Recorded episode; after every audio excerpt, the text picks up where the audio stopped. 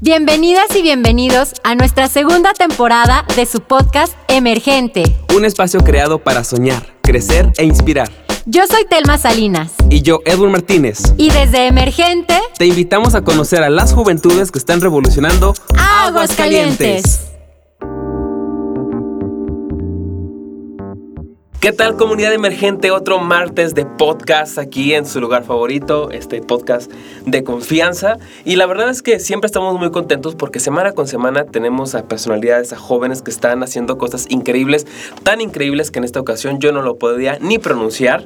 Y, pues bueno, la verdad es que estamos muy contentos de que nos sigan escuchando, que sigamos descubriendo nuevos talentos, a nuevas personas, jóvenes que están haciendo cosas increíbles. Y el día de hoy, pues como es costumbre, no íbamos a perder, a perder esta bonita costumbre de tener a una mujer increíble. Ella es Natalia Castañeda, es fisioterapeuta y equinoterapeuta. lo dije bien. Bienvenida, Nat. Muchas gracias por la invitación, estoy muy contenta de estar aquí. Ok, no, al contrario, muchísimas gracias a ti por aceptar eh, el acompañarnos y compartirnos un poco de esto que me costó mucho trabajo poder pronunciar. Este, pero cuéntanos quién es Nat. Bueno, mira, este, soy una chica de 28 años. Eh, primero estudié la licenciatura en fisioterapia y bueno, ya te contaré más adelante cómo terminé siendo equinoterapeuta, pero ahora sí que soy una persona muy contenta de su profesión, que justamente está conjugando las dos cosas que más ama. Entonces, pues está muy padre por ahí lo que el proyecto que estoy empezando. Nat, ¿eres aquí de Aguascalientes? Efectivamente, soy una de aquí. ¿Y estudiaste fisioterapeuta? O eh, perdona la ignorancia, pero esto viene de una rama de... De, medicina. Ok. Sí, mira, eh, de hecho, yo empecé estudiando otra carrera, estuve estudiando dos años de ciencias políticas y administración pública. Me dejé guiar mucho por lo que me decían en la prepa de que, híjole, ¿qué vas a hacer sobando? Bla, bla, bla, tú das para más, plática súper padre, bla, bla. Te dejas llevar, este, al estudiar la verdad me gustó bastante, pero no encajaba con muchas cosas de mi personalidad. Y bueno, eh, yo fui voluntaria en el CRIT desde los 15 años. Wow. Entonces, siempre me había gustado tratar con niños, soy súper niñera y mi sueño era trabajar en un CRIT. Entonces dije, ah, para entrar a quinto semestre fue como, ¿qué estoy haciendo aquí? Y fue como un cambio radical en mi vida. Te lo juro que hasta lloré, berré, porque yo decía, es que si me salgo y tampoco me gusta. Pero desde el día uno que estuve en esa carrera fue como de, wow, es mi carrera, me encanta y desde entonces pues ejerciendo eso. Oye, nos comentas que entraste al CRIT. Ajá. ¿Cómo es esta experiencia de lo que estudiaste a vivirlo? Porque muchísimas de las ocasiones cuando estamos estudiando nos centramos en una, en una burbuja.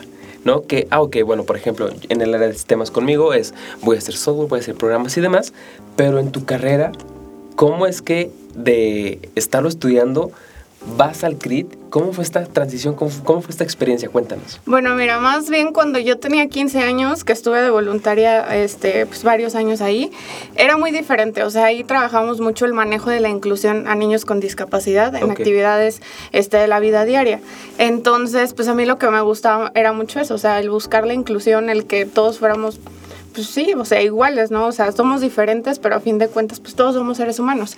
Entonces llega este cambio en el que yo ya empiezo a ver la discapacidad de una manera distinta en la carrera y pues lo empiezo a valorar más, ¿no? O sea, empiezo a ver casos que digo, híjole, todavía me ponen la piel chinita y afortunadamente eh, ya estando en la carrera me toca la oportunidad de hacer prácticas en el CRIT. Okay. Este, y la verdad fue algo pues padrísimo, o sea, ya fue como combinar las dos cosas, hacer mi sueño realidad.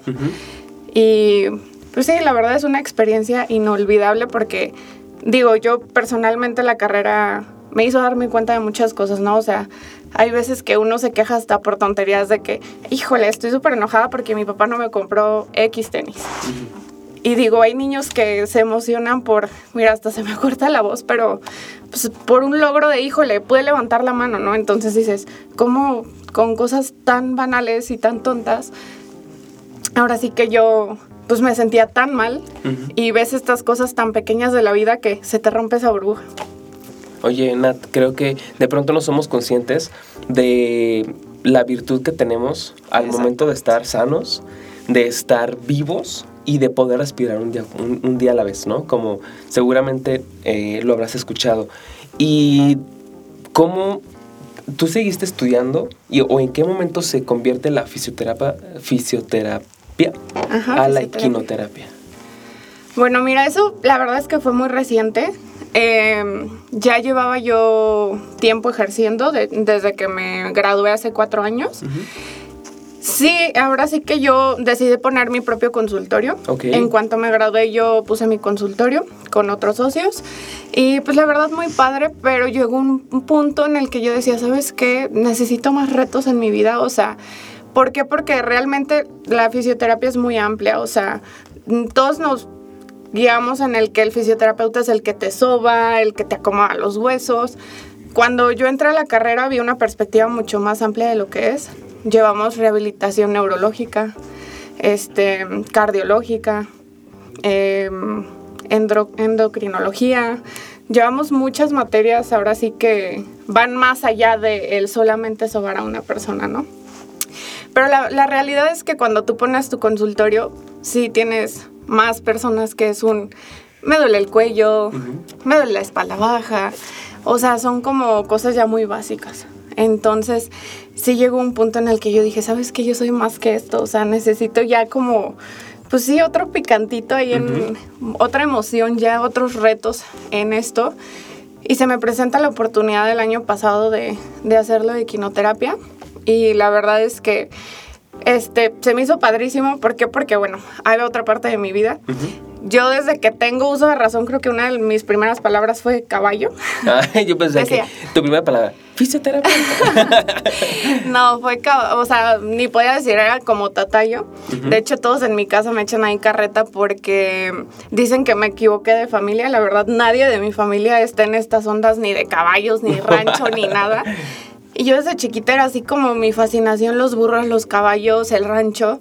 Y siempre había sido mi sueño. Entonces yo llega un punto en el que yo decía, es que yo quiero clases y yo quiero mis caballos y yo soñaba con eso. Y pues la verdad por cosas del destino mis papás nunca me pudieron llevar. Y yo dije, cuando yo ya gane mi dinero, voy a ir a clases de montar. Entonces mm, empecé montando, bla, bla, bla. Resulta que nos llega la loquera y decimos, no me gusta cómo cuidan aquí a mis caballos. Y pues pusimos un, centro ahora sí de, pensión equina y clases de montar. Entonces ya tenemos con eso un poquito más de un año. Este, gracias a Dios nos ha ido muy bien. Ha tenido mucha aceptación tanto las clases como la pensión. Entonces me, empecé a meter mucho en ese ambiente y justamente se junta esto que en, teoría pues, la equinoterapia es como rehabilitación acompañada del caballo entonces, pues imagínate, o sea, es como la fisioterapia más mi pasión que son los caballos. Qué genial. Entonces fue como la conjugación perfecta. Oye, Nat, y por ejemplo, esta parte de la equinoterapia, ¿cómo se lleva a cabo? O sea, yo llego contigo y yo desconozco qué es la equinoterapia. ¿Cómo es esta parte eh, terapéutica con los caballos? Bueno, mira, este, esta para empezar está padrísima. sí es muy desconocida todavía para muchas personas, pero es un campo súper amplio. Vamos a decir lo que para que entiendan un poquito el contexto se puede dividir en, en dos partes, como la rehabilitación en el área física y la rehabilitación en área psicológica. Entonces obviamente pues no todas las personas son candidatas para, para la equinoterapia. Entonces yo primero lo manejo así, hago una cita de valoración, en la cita de valoración yo ya les comento si son o no candidatos que se pueden atender pacientes en área psicológica, este, problemas de motricidad, problemas de parálisis, este, en mi parecer, por ejemplo, o sea, cuando les da algún evento cerebrovascular que no puedan mover algún lado de su cuerpo, lesiones medulares, este, también estimulación temprana para bebés, o sea, ahora sí que es un campo súper amplio que se maneja justamente en fisioterapia, pero lo padre es que yo he visto que en Equino tengo resultados mucho más rápidos. En el área psicológica nos basamos mucho a personas con Asperger, con autismo, con problemas de conducta, problemas de ansiedad, depresión, adicciones y muchas otras cosas. ¿Por qué una persona no puede ser candidata? Bueno, mira, la verdad es que cualquier persona en teoría podría tomar equinoterapia, pero sí va más como relacionado ya a ciertos puntos muy específicos a tratar. Una persona que no podría ser candidata, quizá ya nos iríamos a alguna lesión de cadera, luxaciones, o sea, sí personas que quizá a su vida o algún, a su integridad de salud, pues, este, peligren arriba del caballo. Oye, ¿y cuando decidiste abrir tu consultorio? ¿Es, sí, ¿Consultorio? ¿Es el término correcto? Sí, el consultorio. Cuando te decidiste a, abrir tu, tu, consultorio y que tu familia, pues, nada de caballos y, y toda esta posición de, de, de terapia y demás, ¿cuál fue esta experiencia? Ah, ok, bueno, el, el consultorio sería el otro, este es un centro de quinoterapia, ajá, que ahorita la verdad ya lo conjugué, o sea, ya tengo mi centro de quinoterapia y mi centro de rehabilitación en el mismo lugar. Ok. Eh, pues mi experiencia, fíjate que sí ha sido súper curiosa porque te digo, mis papás nada que ver con eso. De hecho, yo creo que si han ido dos veces es mucho, o sea, no, no, no son personas y les digo, ahí están los caballos, hay que montar y es como decir luego. Pero, o sea, digo, dentro de eso, ¿verdad? Obviamente en el aspecto del apoyo y todo, siempre han estado muy presentes conmigo y pues ahora sí que son de las personas que están ahí echándome porras a diario. Oye, cuando estuviste en tus prácticas, digo, estoy así como que recordando todo lo que me estás contando.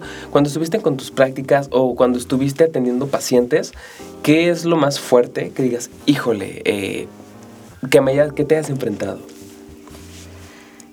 Mm, híjole, yo creo que el aspecto emocional fue algo que me marcó mucho. Porque, híjole, yo tengo un corazón de pollo y te lo juro que había casos que ay no, o sea, los veía yo y yo quería llorar con el paciente y yo veía al paciente súper guerrero, súper luchón. Me pegó mucho, por ejemplo, unos pacientes de CRIT que, bueno, ellos tienen distrofia muscular de Duchenne, que es una enfermedad que eventualmente fallece, es joven. Aquí en Aguascalientes este, hay muchos casos similares a esos. Y los chavitos te lo contaban, o sea, porque se va deteriorando el cuerpo poco, a poco. Y ellos te hacían comentarios de que, ah, sí, el próximo año que me muera. O sea, como que ya tenían tan... Arraigados. Sí, o sea, ya estaban tan conscientes de lo que les iba a pasar que yo decía, ¿cómo? O sea, ¿cómo puedes palpar tan fácilmente la muerte, no? Y claro, también me tocaron a estos pacientes de que yo... Y X paciente, no, ya no vino, ya falleció, ¿no? Entonces, sí son cosas muy pesadas. Eh, eso y yo creo que me tocó hacer em, también prácticas en un centro de, niños que recoge el DIF justamente por maltrato. Y yo ahí sí hubo un día que de verdad la psicóloga nos encerró y dijo, me lloran aquí y salen y están como si nada. O sea, pero me acuerdo clarito que éramos cuatro compañeros y los cuatro, y había hombres, ¿eh? Y todos así berreando, o sea, de que decíamos, ¿cómo puede ser esto posible? O sea, niños que nacieron bien y ya traían una discapacidad severa, porque los papás así de, no, pues me hartó y los traía contra el piso y, y pues le fracturé el cráneo, ¿no? O sea, niveles así que yo decía, wow, o sea, estoy tan bendecida y estoy en una casa y con una familia tan buena que a veces nos quejamos de cosas tan tontas. Y te digo, o sea, ese tipo de cosas como yo creo que mi mayor reto fue trabajar a nivel emocional de tampoco engancharme tanto, o sea, sí dar todo por mis pacientes, pero sí a un punto en el que tampoco me podía involucrar de más. ¿Y cómo haces esa, separación? O sea, creo que de pronto vemos algún episodio en televisión o en internet y sí, sí nos hiere, pero tú como profesionista, ¿cómo, ¿cómo logras esa separación emocional? Digo, un simple mortal como nosotros no lo podemos hacer. Miran, a veces ni siquiera yo puedo, o sea, todavía sí hay veces que me pega y llego a mi casa así de que a, llorar, pero pues ahora sí que es conforme a la, a la marcha y a la práctica porque sí, a veces te das cuenta que incluso a veces el engancharte no termina de ayudar del todo al paciente, ¿no? Y aquí pues ahora sí que lo que buscamos es el bienestar total del paciente. Entonces, pues bueno, es darle poco a poquito e irnos acostumbrando. Oye, qué increíble todo esto que nos cuentas porque, híjole, no me, no me canso de repetirme eh, en este momento, eh, como bien tú lo dices, o sea, lo, bendecidos que, que somos de estar íntegros, ¿no? O sea, que de pronto en efecto nos quejamos de cualquier cosa, híjole, el tráfico, híjole, y, y no nos damos cuenta de todo lo grandioso que estamos. ¿No? Y qué padre que personas como tú, que están aquí frente a un micrófono y que es lo que queremos, que los conozcan, que, sepan de ustedes y que nos compartan. De esto se trata emergente. Y la verdad es que no, no nos cae la menor duda que el hecho de tenerte en este momento aquí con nosotros, que nos estés compartiendo, que nos estés haciendo muy consciente de lo que de pronto lo damos por hecho. ¿no? O sea, estoy aquí, mañana voy a hacer esto, mañana voy a hacer lo otro y no disfrutamos el ahora. Oye, eh, Nat, ahora una pregunta. ¿Qué es lo más complicado de trabajar con, con caballo en terapia? O sea, ¿cuál es el reto? No, muchísimo reto. Este, para empezar, no puedes trabajar con cualquier caballo. O sea, no puede ser así de que ah, me gustó este y me subo a este y échale, ¿no? O sea, son caballos que tienen que estar muy bien entrenados. Yo, por ejemplo, elegí a dos de mis caballos para ahorita que son los que están dando equinoterapia. Y tienes que trabajar dos técnicas que justamente me los enseñaron ahí en las certificaciones. Eh, un especialista en eso que se llama David Alonso, que quien sabe de caballos sabe que es uno de los pros. Eh, son técnicas de sensibilización y de, de sensibilización. O sea, en pocas palabras es acostumbrar al caballo a cosas a las que él no está acostumbrado. Como que nosotros en equinoterapia trabajamos mucho texturas, sonidos, eh, aros, conos, cosas muy luminosas para estimular a los pacientes. Entonces, obviamente, los caballos no están acostumbrados a ese tipo de cosas. Entonces es trabajarlos desde con bolsas de basura, texturas, pelotas, colgarles aros. Eh, el simple hecho de que un caballo está acostumbrado a que lo montes normal. Entonces muchas técnicas de quinoterapia es con el paciente acostado o boca abajo. Entonces, como son zonas a las que el caballo no está acostumbrado a que le toquen, híjole, luego, luego se prende. Entonces, ¿qué fue? Fue un proceso de meses de trabajar con mis caballos y obviamente con el personal adecuado para ir nosotros acostumbrándolo a cambios de posturas, a sonidos, que claro que nos metieron varios sustos durante el proceso porque pues sí no estaban acostumbrados y hacían por tirarte y cosas así. Wow. Pero ya ahorita gracias a Dios ya están bien y de todos modos es un proceso de diario. ¿Por qué? Porque tienes que tener a los caballos bien trabajados diario independientemente si das una fisioterapia, digo equinoterapia, perdón. ¿Por qué? Porque los caballos tienen que estar tranquilos. Entonces un caballo que no está trabajado tiene estrés, ansiedad y lo que queremos son caballos relajados que compartan esa magia que tienen porque la verdad es que yo, muchas personas me dicen, ¿qué es la equinoterapia? Les digo, sí, es una rehabilitación en la que tú estás acompañado al caballo porque yo no lo veo como un instrumento, yo lo veo como mi, mi compañero. Qué bonito. Entonces, no les puedo decir otra cosa más que es magia. O sea, los caballos son magia, tienen una vibra increíble. O sea, quien no los ha montado, los invito a que lo hagan porque de verdad yo les digo, para mí es como mi todo. O sea, yo puedo estar diario ahí, puedo estar montando y para mí no existe otra cosa mejor que esa en la que todo se me olvida. Qué, qué padre. La verdad es que tienes razón. Si de pronto eh, no somos conscientes también de que, o sea, la cuestión de quinoterapia primero es trabajar a, tu caballo, ¿no? O sea, porque en efecto tienes que acostumbrarlo, tienes que... Eh, toda persona es distinta. Y, y para que le hagas entender eso al caballo, guau, o sea, si, si nosotros como personas, el, el hecho de tener convivencia con otras personas, no, no terminamos como que de hacer ese clic, ahora imagínate con el caballo, ¿no? Wow. Sí, o sea, es todo un trabajo atrás. O sea, hay quien va y monta el caballo y dice, ah, ya, ¿no?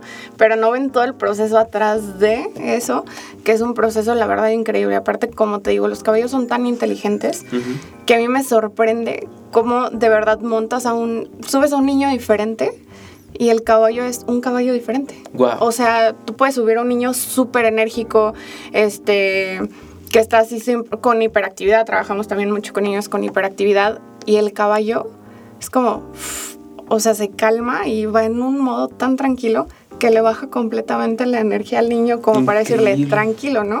Y hay niños que de verdad no hablan, eh, van con muy poco estímulo y el caballo tú lo ves y es rapidísimo, activísimo, o sea, es impresionante como tú no le tienes que decir nada al caballo y el caballo sabe qué es lo que tiene que hacer. Wow.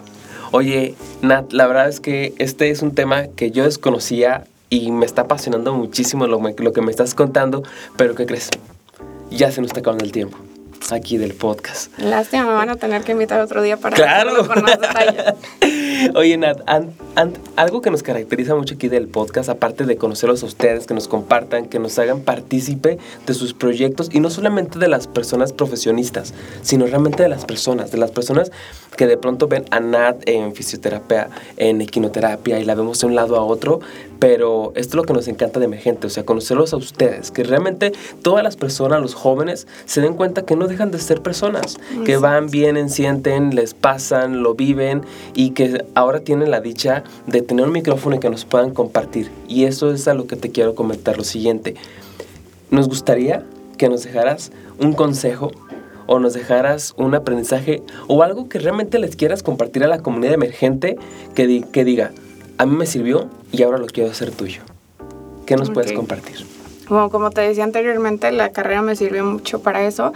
Entonces yo los invito a que justamente como me dijiste tú hace rato, vivan el hoy, o sea, vivan el presente, no estemos ni aferrados al pasado, ni preocupados en qué va a pasar mañana, o sea, disfruten el hoy porque de verdad no sabemos, o sea, nadie tenemos la vida comprada, hay que valorarlo mucho o lo poco que tenemos y yo creo que también es importante este, estar cerca de personas que te enriquezcan, ¿no? O sea, estar con personas que estén en tu mismo nivel de conciencia, que te hagan mejorar como persona y que te hagan buscar siempre algo más allá de. Muchas gracias, Nat. Qué, qué gusto y nuevamente eh, gracias por compartirnos, por abrirnos tu conocimiento, tu corazón y realmente hacer que esta comunidad emergente crezca día con día. ¿En dónde te podemos encontrar? ¿En dónde podemos encontrar tu consultorio? ¿En dónde podemos saber más de quinoterapia? ¿En dónde te, dónde te podemos seguir? Bueno, mira, la realidad es que ahorita apenas estamos terminando de preparar la página de quinoterapia. Te digo, está súper reciente esto. Pero este, tenemos eh, ya cuenta de, la, de las clases y la pensión, que se llama Escuela El Retiro tanto en Facebook como en Instagram nos pueden seguir. Y ahí pues yo ya estaré compartiendo en cuanto esté mi página. Les adelanto que ya, la, ya tenemos su nombre. Se llama Creando Lazos. Está súper bonito el logo. Luego por ahí se los, se los presumo. Gracias. Y pues bueno, mira, las instalaciones están en Guadalupe González justamente adelantito de Punta del Cielo. No sé si ubiquen. Ahí a un minutito de Punta del Cielo, adelante se encuentran nuestras instalaciones para cuando gusten ir. Están más que invitados todos porque de verdad créanme, pruébenlo y los caballos son magia, no se van a arrepentir. Muchísimas gracias por compartirlo, Nat. Y pues ya saben, ahora sí, comunidad emergente, ¿dónde pueden encontrar a Nat? ¿Dónde pueden encontrar todo esto, lo que ella hace, tanto en redes sociales? Y bueno, ya después en la página, en la página web que tengan, igual seguramente ya cuando salga el podcast, ya ahí lo ponemos también. Nat, muchísimas gracias nuevamente por compartirnos, por acompañarnos. Y pues a ustedes, comunidad emergente, muchísimas gracias por escucharnos. Saben que este es espacio lo hacemos con muchísimo cariño. Queremos darles voz queremos darles este foco para que los descubran. Y recuerden que si tienen a alguien que conozcan y que digan, ¿saben qué? Merece que le presten ese micrófono para que lo conozcamos y que sean estas historias que nos motiven, pues aquí tienen la casa, su casa de emergente abierta. No, no, no se olviden en seguirnos en redes sociales, estamos como en Emergente AGS y en nuestra página web de jóvenesemergentes.com. Y bueno, Nat, nos vemos hasta la próxima. Muchas gracias por sintonizarnos. No olvides seguirnos en nuestras redes Emergente AGS. Y escucharnos cada martes a través de Spotify y nuestra página jóvenesemergentes.com. Hasta, la, próxima.